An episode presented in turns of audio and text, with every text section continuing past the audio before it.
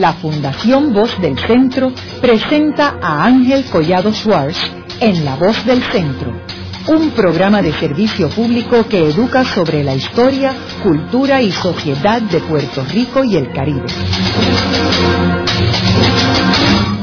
Saludos a todos. El programa de hoy está titulado El sufragio femenino en Puerto Rico. Y hoy tenemos como nuestra invitada a la doctora María de Fátima Barceló Miller, quien es profesora de historia en la Universidad de Puerto Rico en el recinto de Río Piedras. María de Fátima, me gustaría comenzar el programa explicándole a nuestros radioescuchas qué es el sufragio femenino. Primero que nada, agradezco la invitación que me han cursado para participar en este programa que constituye una valiosa aportación al quehacer cultural e histórico del país. En respuesta a su pregunta, el sufragio femenino no es otra cosa que el derecho al voto de las mujeres, que por siglos pues se le fue negado, pese a que tenemos antecedentes que desde la Revolución Francesa, pues las mujeres venían solicitando ese derecho. Y durante el siglo XIX, tanto en Europa como en Estados Unidos y en algunos países latinoamericanos, las mujeres comienzan a organizarse para reivindicar dos derechos fundamentales. Primero, el derecho a la educación y segundo, el derecho a que ellas pudieran ejercer el voto.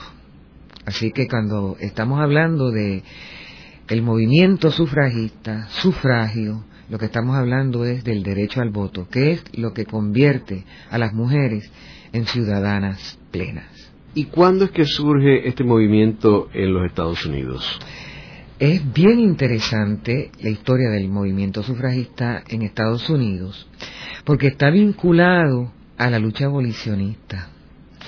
Las mujeres en Estados Unidos, sobre todo las mujeres de las élites propietarias e intelectuales del norte, sobre todo, comienzan a participar en los movimientos abolicionistas y en el ferrocarril subterráneo, que era un vehículo para sacar esclavos del sur y llevarlos al norte para que fueran libres. Y entonces las mujeres comienzan a participar en movimientos abolicionistas a nivel mundial. En una ocasión, estas mujeres asisten a una reunión y no se les permite su participación. Y cuando regresan a Estados Unidos, se reúnen en Nueva York en lo que se conoce la convención de Seneca Falls y ahí lanzan el primer manifiesto en reclamo a sus derechos para obtener la franquicia electoral, es decir, el derecho al voto. A partir de ese momento empieza a desarrollarse toda una lucha. Debemos también señalar que en Inglaterra también se están las mujeres organizando pero son mucho más combativas y mucho más enérgicas en sus estrategias de lucha, que incluso eh, recurrieron a, a huelgas de hambre, las encarcelaban y las alimentaban por la fuerza. Así que básicamente encontramos que las mujeres comienzan a organizarse y a solicitar y a luchar por la franquicia electoral cuando se percatan que participan como colaboradoras con los varones en ciertas luchas, pero que a la hora de la verdad no las están tratando con la equidad que ellas piensan que deben recibir. Y entonces esto las lanza a reivindicar sus derechos en asociaciones propiamente feministas. Claro, debemos aclarar, perdonando la redundancia, que en un primer momento las que se organizan son las mujeres blancas y las mujeres afroamericanas quedan relegadas a un segundo plano e incluso las mujeres sufragistas del sur pues no tienen la mayoría no tienen en su plataforma de que la mujer afroamericana vote. Así que esta historia se complica porque no solamente tenemos que verlo en términos políticos, sino también en términos raza. Así que ese es un punto que hay que estudiarlo simultáneamente, ¿no? Clase y raza. Y esa historia todavía no termina, ¿no? Porque todavía nosotros encontramos Asociación de Historiadoras Blancas y la Asociación de Historiadoras Afroamericanas. Así que, y que son básicamente eh, dos polos opuestos. ¿Cómo se desarrolló el movimiento en los Estados Unidos? La historia sigue complicándose. Porque fíjese que le mencioné la convención de Seneca Falls, básicamente son de mujeres de la élite. Por otro lado tenemos las mujeres afroamericanas y por otro lado van surgiendo las mujeres proletarias que se van a vincular a las asociaciones obreras y sobre todo a los sindicatos más radicales, que no necesariamente es la AFL, la American Federation of Labor, que era extremadamente conservadora. Así que encontramos mujeres, por un lado, de la élite, mujeres obreras y mujeres afroamericanas. Pero, obviamente, las que tienen más visibilidad y las que tienen más conexiones para impulsar una enmienda a la constitución de los Estados Unidos, pues son las mujeres de la élite blanca, acomodada eh, de los Estados Unidos, que logran que se apruebe eh, la enmienda 19 en el año 1920, que es la que le otorga el derecho al voto a las mujeres. ¿Y cómo reaccionaban los políticos del momento? ¿Se oponían? Hay de todo. Hay varones que impulsan, defienden el derecho al voto de las mujeres y por supuesto hay un fuerte, en Estados Unidos hay un fuerte movimiento antisufragista.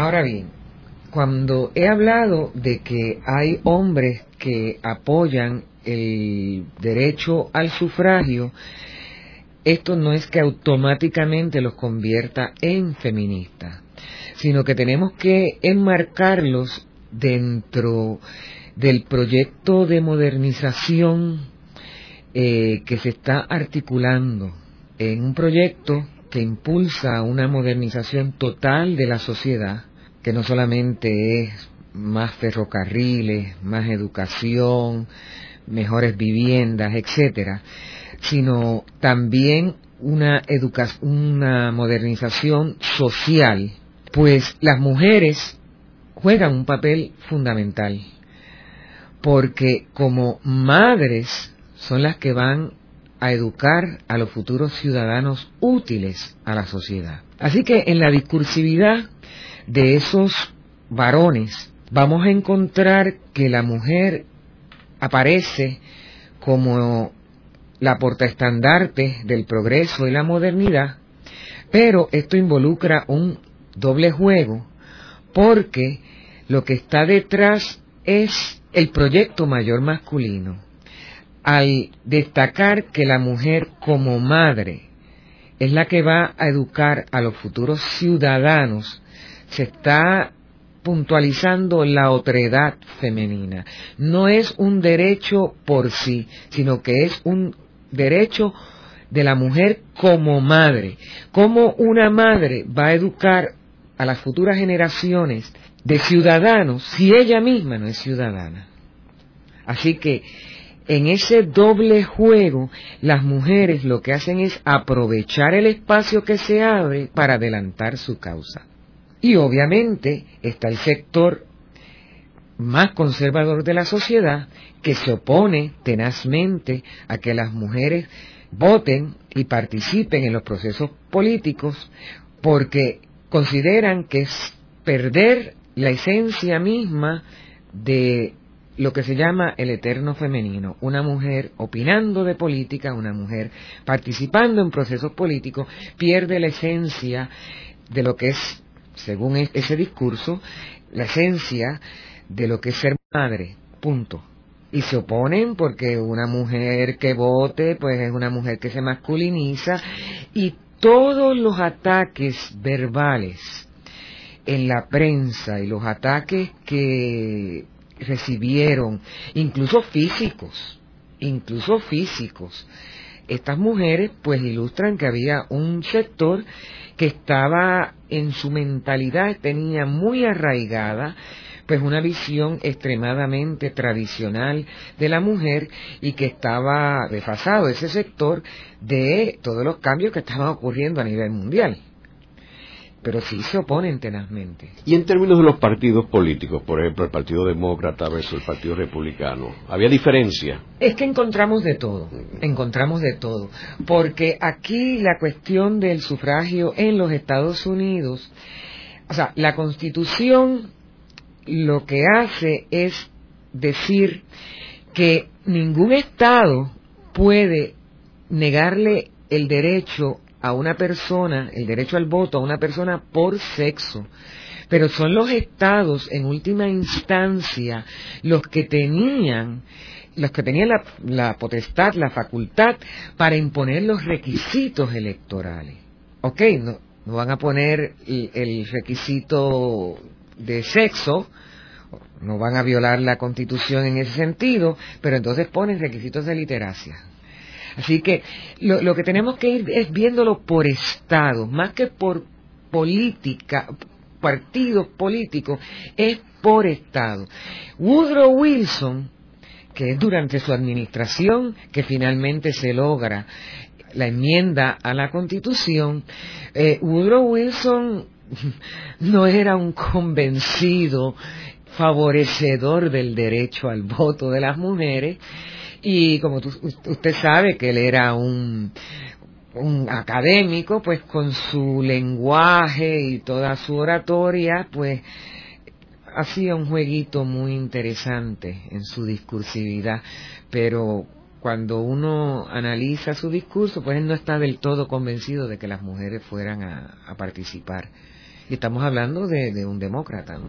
Y una vez se aprueba en los Estados Unidos, ¿hay una participación inmediata de la mujer es que antes de que se aprobara el derecho, o sea, desde que se aprobara la enmienda 19, ya había mujeres en distintos estados participando en legislaturas estatales y participando en gobiernos municipales.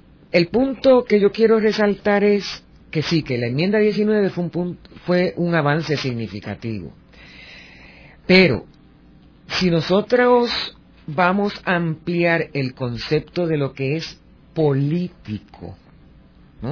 Las mujeres estaban participando en la política mucho antes de que se aprobara la enmienda 19, porque si ampliamos el concepto de político a verlo como toda aquella acción que va dirigida a influenciar de una forma u otra donde se tomaban las decisiones que afectaban la sociedad, las mujeres, desde mucho antes que se aprobara la enmienda 19, ya estaban participando activamente en la política, en movimientos como el movimiento abolicionista y en un movimiento fundamental también muy vinculado al movimiento sufragista, que era el movimiento de la temperancia, el movimiento temperancista. Eh, fue el movimiento temperancista, eh, o sea, las que lograron que se aprobara eh, la prohibición. Así que la enmienda 19 sí es importante porque ya elimina un obstáculo constitucional, pero la participación política de la mujer se viene dando mucho antes. Ahora, si a lo que usted se refiere es que va a haber una una incursión masiva de las mujeres en el Congreso de los Estados Unidos o en las diferentes legislaturas, todavía estamos en el 2009 y la representación femenina está muy por debajo de lo que debería ser. Es curioso que, mencionas de que la enmienda 19 es la que otorga el voto a la mujer y es la enmienda 18 la que trae la prohibición de la venta y la producción del alcohol. O sea que una vino detrás de otro. Exactamente. Entonces, asumimos que los grupos religiosos tuvieron que ver algo con el sufragio, al mismo nivel de lo de la prohibición.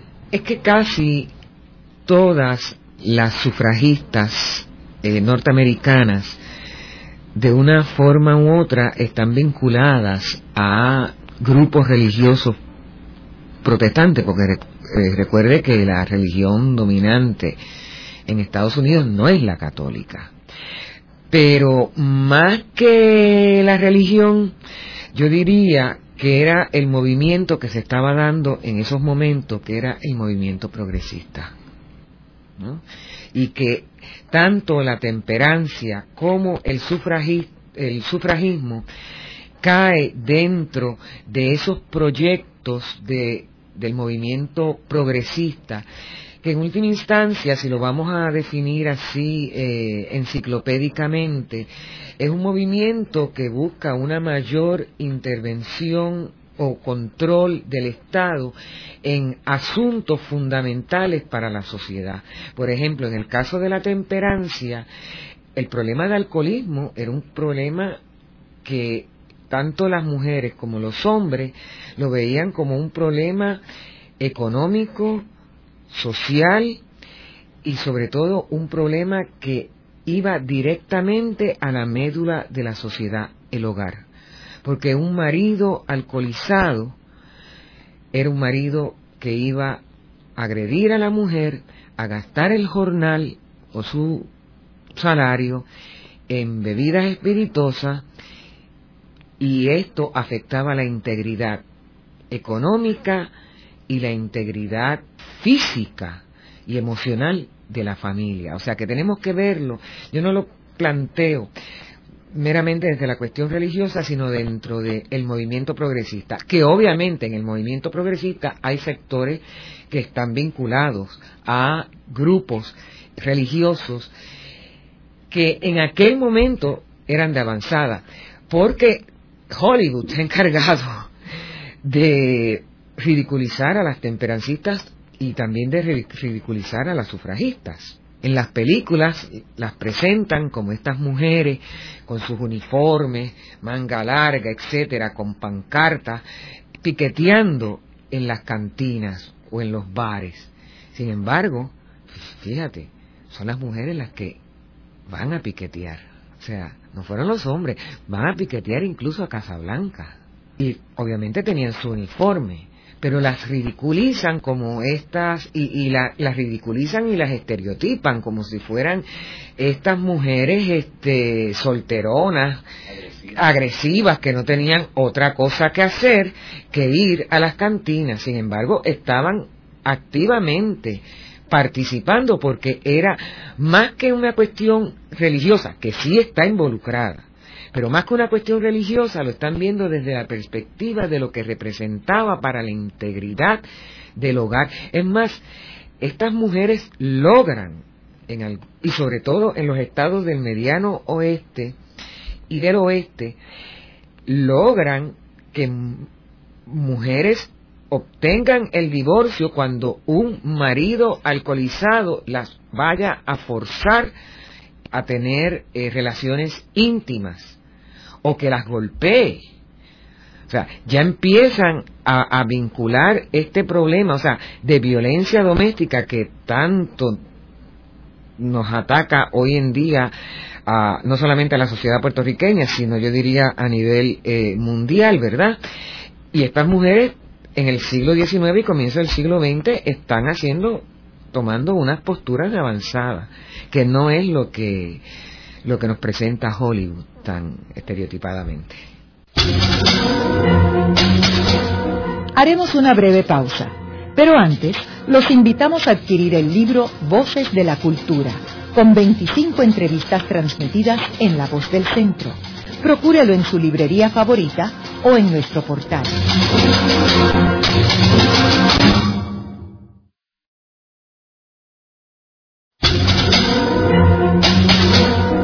Regresamos con Ángel Collado Schwartz en La Voz del Centro. Continuamos con el programa de hoy titulado El sufragio femenino en Puerto Rico. Hoy con nuestra invitada la doctora María de Fátima Barceló Miller, y es profesora de Historia en la Universidad de Puerto Rico en el recinto de Río Piedras, y quien es la autora de un libro titulado La lucha por el sufragio femenino en Puerto Rico. En el segmento anterior estábamos hablando de que el sufragio fue un movimiento que surgió desde el siglo XIX en los Estados Unidos y que tiene relación con la misma guerra civil de los Estados Unidos y la liberación de los esclavos, pero que no es hasta el 1920 cuando se obtiene con la enmienda 19 el voto de la mujer. También hablamos de que en los políticos de Estados Unidos pues había personas que respaldaban el sufragio y otros no. Y que no, no podemos decir que fue un partido que, lo respaldó y el otro no, sino que están mezclados entre los dos. Ahora, como sabemos, en Puerto Rico los estadounidenses eh, invadieron la isla en 1898. Eh, luego, cerca de esta fecha, en 1917, que se aprueba la ley Jones, que trae también la prohibición del alcohol. ¿Qué sucede en Puerto Rico con el sufragio? ¿Había un movimiento por el voto femenino a principios del siglo o durante los españoles o surge con los americanos?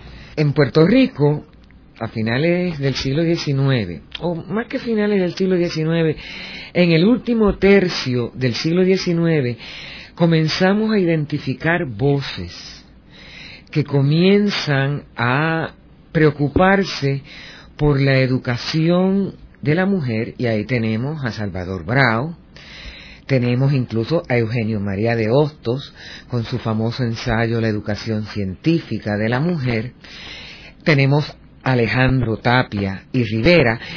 Y este último en particular tiene un ensayo muy, muy importante que se llama El aprecio a la mujer es barómetro de civilización, donde no solamente hace un llamado a educar a la mujer, sino que señala que el gran reto que se tiene es convertir a la mujer en ciudadana, es decir, otorgarle el derecho al voto. Así que ya desde el siglo XIX encontramos unas voces que sí que están impulsando la educación de la mujer, pero como hablamos en el segmento anterior, estos personajes parte de nuestro procerato del siglo XIX, tienen una agenda que es también un proyecto de modernización. Y fíjate que el mismo ensayo de, de Tapia, el aprecio a la mujer es barómetro de civilización, lo que están es impulsando un proyecto de modernización donde la mujer tiene que desempeñarse en ese proyecto y jugar un papel fundamental para educar a los ciudadanos útiles. O sea que es básicamente lo mismo que vimos en, en el caso de los pensadores de, del siglo XIX, no solamente en Estados Unidos, sino también en Europa. Encontramos pues que Tapia incluso tiene una revista, que es la Sucena, donde él publica algunos extractos de la obra de Concepción Arenal, la gran feminista española del siglo XIX, que su voz sale durante el sesenio revolucionario. Pero una vez se, se restablece la monarquía de los Borbones en España, pues esas voces en España se acallan y aquí eh, en Puerto Rico también. No obstante, para la, la segunda mitad de la década del 90, encontramos mujeres como Ana Roque, que empieza a publicar una revista que se llama La Mujer, donde empieza a reivindicar el derecho de la mujer a educarse y el derecho de las mujeres a obtener el voto. Y cuando uno analiza esa publicación de Ana Roque, la influencia que se observa es claramente norteamericana porque España está atrasada en ese particular aspecto. Y lo que la, influencia que se está recibiendo y lo que se exporta es la influencia norteamericana porque sabemos que Estados Unidos ha sido muy efectivo en exportar esta imagen que yo digo de good housekeeping y de house and garden, de que todo después la democracia y los derechos, y ese discurso y esas luchas que se están dando en Estados Unidos, pues sí, de una forma u otra, eh, llegan a las mujeres como Ana Roque de Duprey y a las mujeres de la clase propietaria intelectual del país. Claro, ¿cuándo es que se funda propiamente una organización femenina en Puerto Rico? Es en el 17. La Liga Feminia. Justamente en la coyuntura de la ley Jones. Porque la ley Jones, y aquí tenemos que, como, como lectora de Derrida que soy, tenemos que ser cuidadosos con el lenguaje. Eh, la ley Jones extiende, impone o concede la ciudadanía norteamericana a los puertorriqueños y las mujeres dicen que ellas son ciudadanas norteamericanas y que por lo tanto tienen el derecho al sufragio. Pero ¿qué sucede? Que es que en el 17 y todavía en el 17 la enmienda 19 no había sido aprobada. Así que están solicitando el derecho al voto que incluso las mujeres norteamericanas todavía no lo tienen. Pero es la coyuntura de la ley Jones lo que finalmente impulsa a las mujeres a organizarse. En 1921, la Liga Feminia, ya había sido aprobada la enmienda 19, la Liga Feminia se transforma en Liga Social Sufragista. Y el nombre, el cambio de nombre no es cosmético, porque la Liga Social Sufragista ya no va a tener la única función de exigir el derecho al voto, sino también el ser, el que la mujer pueda ser electa a cargos en el Senado, que ya estaba recién fundado, o en la Cámara de representantes. O sea que ese cambio del nombre no es un cambio cosmético, conlleva un cambio en objetivos y e incluso en estrategia, porque comienzan a vincularse ya con asociaciones feministas en los Estados Unidos para empezar a ejercer presión mediante cabildeo con eh, los políticos norteamericanos. ¿Y qué posición asumen los partidos políticos de la época, como el Partido Unión de Puerto Rico, que era el principal partido, o el Partido Socialista? Recuerda que aquí la cosa es mucho más complicada. El momento más álgido de la lucha sufragista en Puerto Rico es la década de 1920. ¿Y qué es la década de 1920? Es la década de las alianzas y las coaliciones, ¿no? Sabemos que se hace la alianza republicano-unionista y se hace la alianza republicano-socialista. ¿Qué sucede?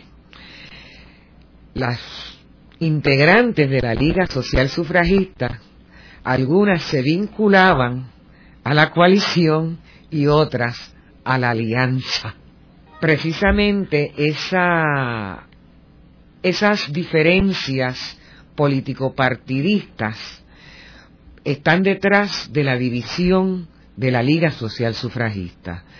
La Liga Social Sufragista se divide entre las seguidoras de Milagros Bennett de Newton, que era republicana y coalicionista, eh, al igual que Martha Robert, y las seguidoras de Ana Roque, que entonces funda la Asociación de Mujeres Sufragistas de Puerto Rico, vinculada e identificada plenamente con la Alianza Republicano-Unionista. Así que en los partidos políticos encontramos republicanos que apoyan el para la mujer como republicanos que se van a oponer el partido Unión, que hace la alianza con los, con los republicanos, una vez muere Luis Muñoz Rivera, Antonio R. Barceló va a ser la figura fuerte del partido Unión y Antonio R. Barceló va a tener sus alzas y sus bajas, ¿no? Porque le tiene pánico a un sector de las mujeres que no hemos hablado, que son las mujeres proletarias, que ya también habían fundado la Asociación Feminista de Mujeres Obreras de Puerto Rico, que estaba atada al Partido Socialista. Entonces, Antonio de Barceló dice, si todas estas mujeres analfabetas nos van a las urnas, pues aquí vamos a perder. Así que Antonio R. Barceló empieza junto con Ana Roque de Duprey a oponerse de cierta forma al sufragio universal y está dispuesto a negociar el sufragio restringido por literacia, aquellas que supieran leer y escribir. La Liga Social Sufragista tiene un discurso que es, vamos a, apoyar el sufragio universal, pero es un doble discurso, porque cuando uno consulta las actas de la Liga Social Sufragista, en esas actas una cosa es las publicaciones que hacen a la prensa y otra cosa es lo que están decidiendo. Si tenemos que transar por el sufragio limitado o restringido por literacia, lo hacemos. Y de hecho, cuando finalmente se aprueba en 1929, que es un proyecto de Antonio R. Barceló, que otorga el derecho al voto a las mujeres que supieran leer y escribir, la Liga Social Sufragista rápidamente publica en los periódicos que van a seguir luchando por el derecho universal. Sin embargo, ese proyecto fue aprobado en abril. En mayo la Liga Social Sufragista se reúne. Hay una voz que propone que se opongan al proyecto, que la Liga Social Sufragista no debe apoyar el proyecto recién aprobado porque dejaba a las mujeres analfabetas fuera y la Liga Social Sufragista en esa asamblea, era a nivel isla, a esa señorita Nogueras, que es la que levanta su voz de protesta vinculada a la Federación Libre de Trabajadores, ni siquiera le secundaron la moción. Así que es el doble discurso. Y en términos de las otras figuras políticas del momento, importante, ¿asumieron alguna posición abiertamente a favor del sufragio o se opusieron? Yo creo que es conocida que cuando Nemesio Canales presentó un proyecto de ley para otorgarle la franquicia electoral a las mujeres, el debate entre Nemesio Canales y José de Diego alcanzó una vehemencia que todavía es recordada. José de Diego se opuso tenazmente al sufragio femenino porque cómo se le iba a restar a la bella mujer puertorriqueña parte de su feminidad, etcétera, etcétera, etcétera. La figura de José de Diego, pese a que ha sido muy estudiada, yo no creo que en los estudios que se han hecho sobre José de Diego hayan aflorado todas las contradicciones de él como abogado, como político, porque por un lado tiene no los versos haz como el toro acorralado que no mugen viste sin embargo sabemos que era abogado de grandes intereses azucareros verdad por otro lado es un político de un de una gran retórica. Sin embargo se opuso tenazmente al sufragio femenino y toda la defensa que hace de la mujer es de la mujer tradicional, de la mujer de la sociedad agraria tradicional, ¿no? De la esposa, de la madre, que tiene que estar al cuidado de los hijos, ¿no? Y que restarle feminidad, etcétera. Mientras Nevesio Canales estaba em, empujando también un proyecto de que, mira, la mujer tiene que ser ciudadana y las cosas tienen que cambiar. Y José de Diego ahí vemos una resistencia bien interesante que yo creo que es reflejo de, de muchas otras contradicciones en el pensamiento político de José de Diego. Y Muñoz Rivera se oponía, aunque él muere en el 17. Él muere en el 17. Yo, hasta hoy, 2009, no he encontrado una postura de Muñoz Rivera en relación al sufragio, porque precisamente él muere cuando se organiza la primera asociación de mujeres. Pero hay otras figuras que son importantes que apoyan el sufragio femenino, por ejemplo Eduardo Conde. Claro, Eduardo Conde vinculado al Partido Socialista. Sin embargo, toda la argumentación que hace Eduardo Conde en relación al voto de la mujer es muy diferente a la discursividad de el Partido Socialista. Eduardo Conde tiene un pensamiento mucho más elaborado, un pensamiento mucho más de enmarcar a la mujer en los procesos políticos como un derecho, no como la discursividad oficial del Partido Socialista de que vamos a incorporar a las mujeres, nuestras hermanas, hermanitas, como le decían, porque siempre lo ponen en diminutivo y, al ponerlo en diminutivo es una manera de, de estar rezagándolas a un segundo plano. Pero Eduardo Conde, eh, yo creo que es una figura bien, bien, bien interesante que defiende el derecho a la mujer. Por otro lado, encontramos la Asociación de Agricultores, que es tal vez una de las asociaciones que más arremete en contra del sufragio femenino. Luego de una breve pausa, regresamos con Ángel Collado Schwartz en La Voz del Centro.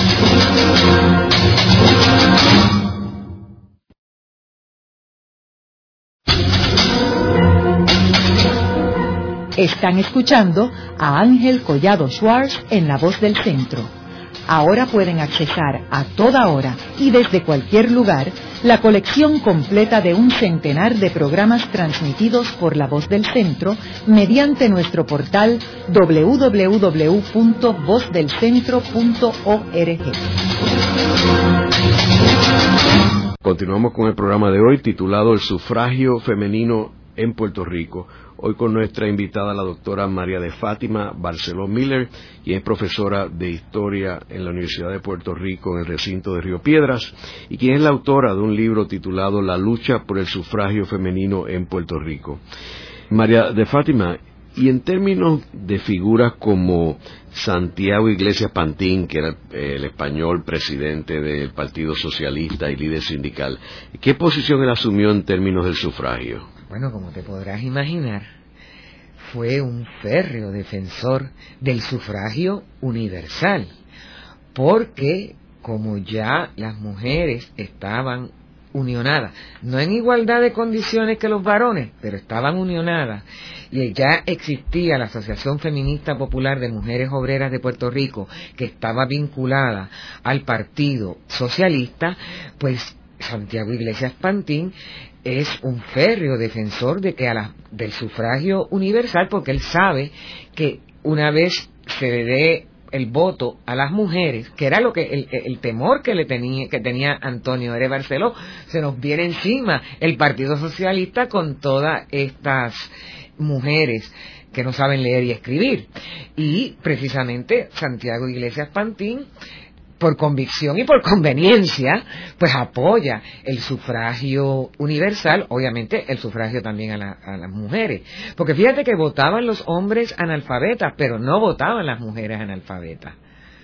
De ahí la importancia de, de apoyar el sufragio universal. Y en términos del Partido Nacionalista. Muy interesante, porque cuando uno analiza la discursividad del Partido Nacionalista, toda la visión que recrean de la mujer es la patria agrícola.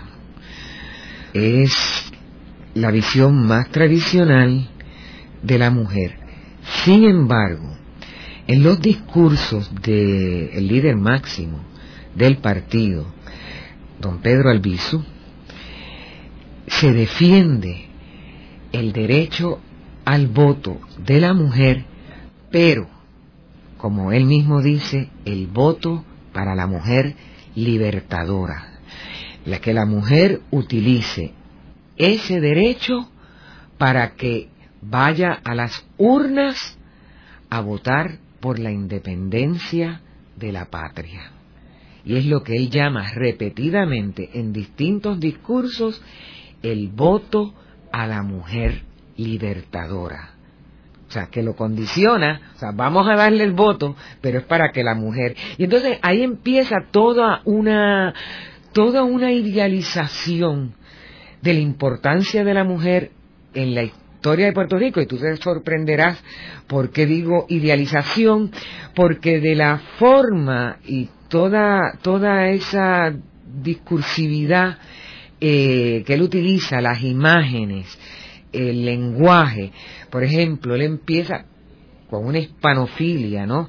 Porque las mujeres fueron las indias borincanas las que primero vieron llegar los barcos de Colón y dieron la noticia de que llegaban unos hombres. O sea, toda, o sea, por eso hablo de la idealización, porque en esa discursividad hay, hay una glorificación de, de, esa, de ese pasado bajo España, que sabemos que, que no fue como lo estaba diciendo el discurso, o sea, porque la, la oratoria nacionalista es bien hispanófila. Y entonces en esa hispanofilia, en esa evocación nostálgica de ese pasado ya desaparecido, frente a esa arrolladora norteamericanización, ¿no?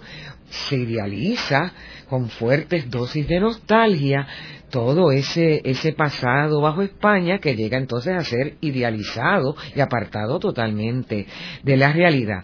Pero sí, hay una postura oficial del Partido Nacionalista que es el voto para la mujer libertadora, para la mujer que vaya a luchar. Si es para la frivolidad, y así mismo lo dice, no. Pero hay un convencimiento de que la mujer va a salir a las urnas a votar. Y fíjate que esto lo estamos viendo en la década del 20. Ya en la década del 30 que se ha logrado el sufragio femenino, ya las estrategias políticas del Partido Nacionalista cambian, ¿verdad? Y entonces ya pues se va más por la lucha, ¿no? Armada, ¿no?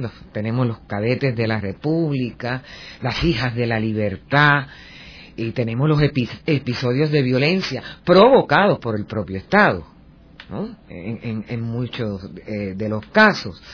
Eh, por ejemplo, la masacre de Ponce, que luego las investigaciones que se hicieron. Y surgen mujeres patrióticas como Blanca Canales. Ah, por supuesto. Sí, pero ya, eh, son, son, son posteriores. Pero sí, tenemos en la década del 30, tenemos a las hijas de la libertad. Y que ya el mismo nombre las hijas de la libertad, pues te está hablando de que si hay unas hijas hay unos padres. Y obviamente son eh, los varones del partido.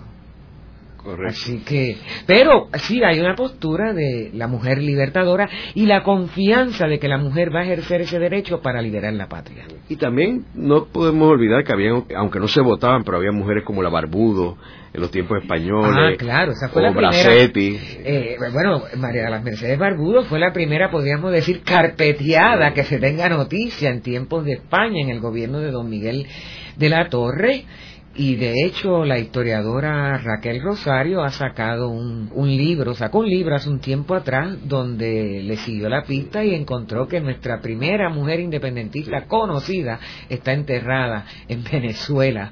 De hecho nosotros tenemos un programa La Voz del Centro con ella sobre, ah. sobre la Barbudo. Ah, pues interesante porque yo creo que debería hacerse algo para que los restos de María de las Mercedes Barbudo regresen a Puerto Rico. Y ya entrando en el siglo XX personas como Luisa Capetillo. Lo que pasa es que Luisa Capetillo era anarquista. y los anarquistas no creen en el derecho al voto, ¿verdad? Pero sí, Luisa Capetillo jugó un papel fundamental en la organización de las mujeres obreras y en ese particular aspecto pues tiene su sitial garantizado. Pero por su ideología anarquista no hay un o yo no he encontrado no, no decir no hay yo no he encontrado un pronunciamiento ni a favor ni en contra pero si es anarquista pues eh, o sea es anarquista.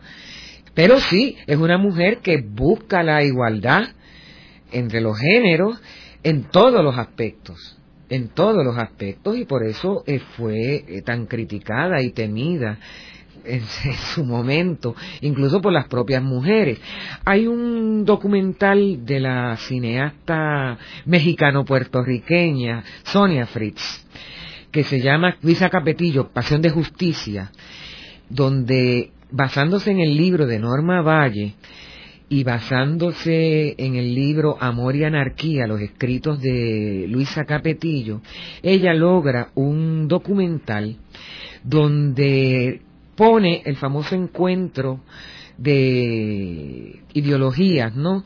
Entre Mercedes Solá, que era feminista de la Liga Social Sufragista, ideóloga, y Luisa Capetillo. Y Luisa Capetillo, básicamente, lo que está hablando es de que hay que integrar los derechos de la mujer en una lucha, en toda la lucha libertaria. Y Mercedes Solá, pues, empeñada en el derecho al voto. Luego de la pausa, continuamos con Ángel Collado Schwartz en La Voz del Centro.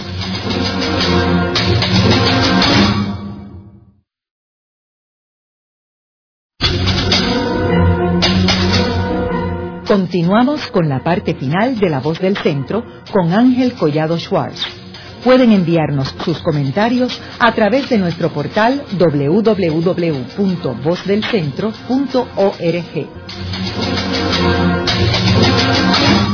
Continuamos con el programa de hoy titulado El sufragio femenino en Puerto Rico.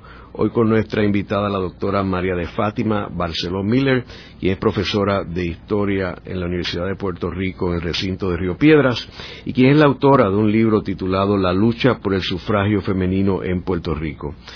María de Fátima, en uno de los segmentos anteriores habíamos hablado de que el sufragio femenino se logra a través de la enmienda número 19 de la Constitución de los Estados Unidos en 1920. Ahora, ¿cuándo es que pueden las mujeres puertorriqueñas votar aquí? Eso ya lo habíamos hablado en un, segmento anterior, de que en el 1920 se aprueba la enmienda en los Estados Unidos y que las puertorriqueñas ya desde el 17 están reclamando ese derecho al voto.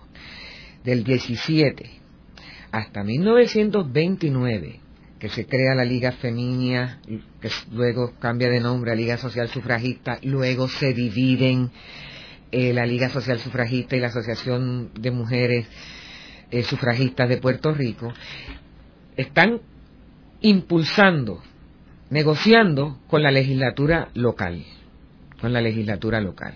Sus esfuerzos son vanos entonces, ¿cuál es la estrategia que adoptan?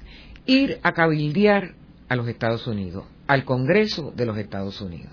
Y logran, ya desde el año 27, 28 y 29, que el Congreso de los Estados Unidos empiece a escuchar el reclamo de las sufragistas puertorriqueñas, porque como las sufragistas puertorriqueñas se asocian con asociaciones sufragistas allá en Estados Unidos, que tienen acceso a los cabilderos, etcétera, y el senador Bingham le envía un ultimátum al Senado de Puerto Rico presidido por Antonio R. Barceló, que le dice que si ustedes, refiriéndose al Senado de Puerto Rico, no aprueban un proyecto que le otorgue el derecho a la mujer, el derecho al voto a la mujer, pues que entonces no le va a quedar otra alternativa al Congreso de los Estados Unidos que imponerle la ley del sufragio.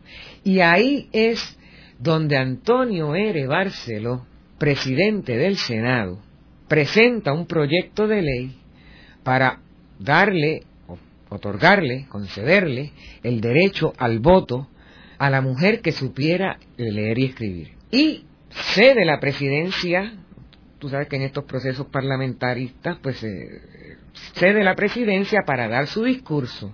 Y es interesante lo que él dice.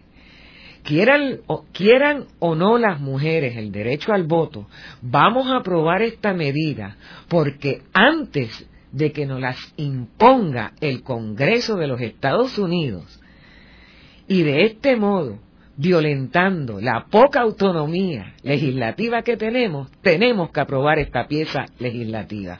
O sea, que le hicieron a última hora frente a una presión, un ultimátum, para defender la poca autonomía legislativa que tenía Puerto Rico, lo que evidencia a esto se le pueden dar muchas lecturas. en una ocasión una, estudiante me comentó, ah, profesora, usted ve como todo lo bueno viene de Estados Unidos. Y yo dije, mira, yo no, yo no intenté, o sea, cuando yo escribí esto, a base de la documentación que me encontré, lo que yo quería era dramatizar precisamente la condición colonial de la isla. Y obviamente lo que hicieron, yo creo que fue las sufragistas puertorriqueñas muy políticamente estratégico porque fue ponerle el dedo en la llaga a los políticos de aquí. Ah, ustedes no, no nos están dando el derecho al sufragio, pues vamos así a quien sí puede, que está por encima de ustedes. Y eso fue lo que enardeció Antonio R. Barceló y se aprobó el proyecto de ley que es el sufragio. Fue en el 29, sufragio limitado por literacia. Y las mujeres ejercieron, las mujeres que sabían leer y escribir, ejercieron su derecho al voto por primera vez en las elecciones de 1932, donde ya la alianza se había disuelto y el Partido Unión, que era parte de la alianza, pues al disolverse la alianza, se convierte en Partido Liberal y el Partido Liberal pierde las elecciones del 32. Y Antonio R. Barceló lo dice, yo lo decía que si las mujeres votaban íbamos a perder. Y, le echa la culpa a la mujer. No se puede saber el peso que tuvo la mujer en esas elecciones y cuán ciertas pudieran haber sido las palabras de Antonio R. Barceló, porque aunque sí había colegios separados para hombres y mujeres, ¿no? Luego las votaciones se englobaron por precintos y ahí se perdió qué colegios eran de mujeres y qué colegios eran de hombres. Así que no podemos saber si verdaderamente fue el voto femenino lo que inclinó la balanza hacia la coalición Quiero mencionar que esas elecciones fueron unas elecciones muy importantes, no solamente en Puerto Rico, sino en Estados Unidos. En Estados Unidos elige a Franklin D. Roosevelt a su primer cuatrienio y ahí que sobre el nuevo trato. Estados Unidos acaba de salir de una depresión eh, y en el caso de Puerto Rico es también el debut de Luis Muñoz Marín quien sale electo eh, senador por el Partido Liberal. En el 32. En el 32, que el Partido Liberal se convirtió en un partido de minoría versus la coalición, en cual eh, Martínez Nadal asume la presidencia del Senado. Y es curioso que ese mismo año también es el año que Pedro Albizu Campos se presenta como candidato, la única vez que él corrió para una posición para el Senado por el Partido Nacionalista y no salió electo, eh, obviamente. así que fueron unas elecciones muy interesantes y ahora sabemos de que es la primera elección cuando las mujeres votan en Puerto Rico. Las mujeres que sabían leer y escribir. Correcto. ¿Y cuándo es que se alteró para incluir a todas las mujeres? En el 35 se aprueba la ley de sufragio universal y en las elecciones del 36 que vuelve a revalidar la coalición, pues es donde todas las mujeres ya tienen su franquicia electoral. Dicho sea de paso, aunque en el 1932 Puerto Rico lo que aprobó fue el sufragio restringido por literacia, es el segundo país latinoamericano en otorgarle la franquicia electoral a las mujeres. El primero, para esa misma, si mal no recuerdo, fue Ecuador. María de Fátima, y en términos de una mujer electa, ¿cuándo es la primera mujer electa y quién fue? Para la Cámara de Representantes, María Luisa Arcelay, María Luisa Arcelay, que fue electa representante por el Partido por la coalición, pero por el ala republicana, y que una mujer sea electa a un escaño legislativo y que maneje un discurso feminista, no necesariamente quiere decir que cuando llegue a una posición de poder va a defender los mejores intereses de las mujeres. Por el contrario, Arcelay por encima de los intereses de las mujeres, puso los intereses de su colectividad política. Y cuando se trató de pasar una legislación que afectaba precisamente a las mujeres de la industria de la aguja, ella, o sea, la que afectaba favorablemente a las mujeres de la industria de la aguja, ella le votó en contra. En el programa de hoy hemos discutido el sufragio femenino en Puerto Rico y hemos discutido cómo el movimiento surge en una forma activa en el 1917, luego cómo en el 1920 Estados Unidos aprueba el voto femenino a través de la enmienda número 19 de la Constitución de Estados Unidos. Eh, luego, la presión de Estados Unidos fuerza a Antonio Rebarceló, presidente del Senado, a aprobar la legislación del sufragio femenino en 1929 y las mujeres votan por primera vez en Puerto Rico en el 1932. Muchas gracias, María Fátima. Muchas gracias a usted. Esta ha sido una producción como servicio público de la Fundación Voz del Centro. Los invitamos a sintonizarnos la próxima semana a la misma hora. Y recuerden que pueden adquirir el libro Voces de la Cultura en su librería favorita o en nuestro portal.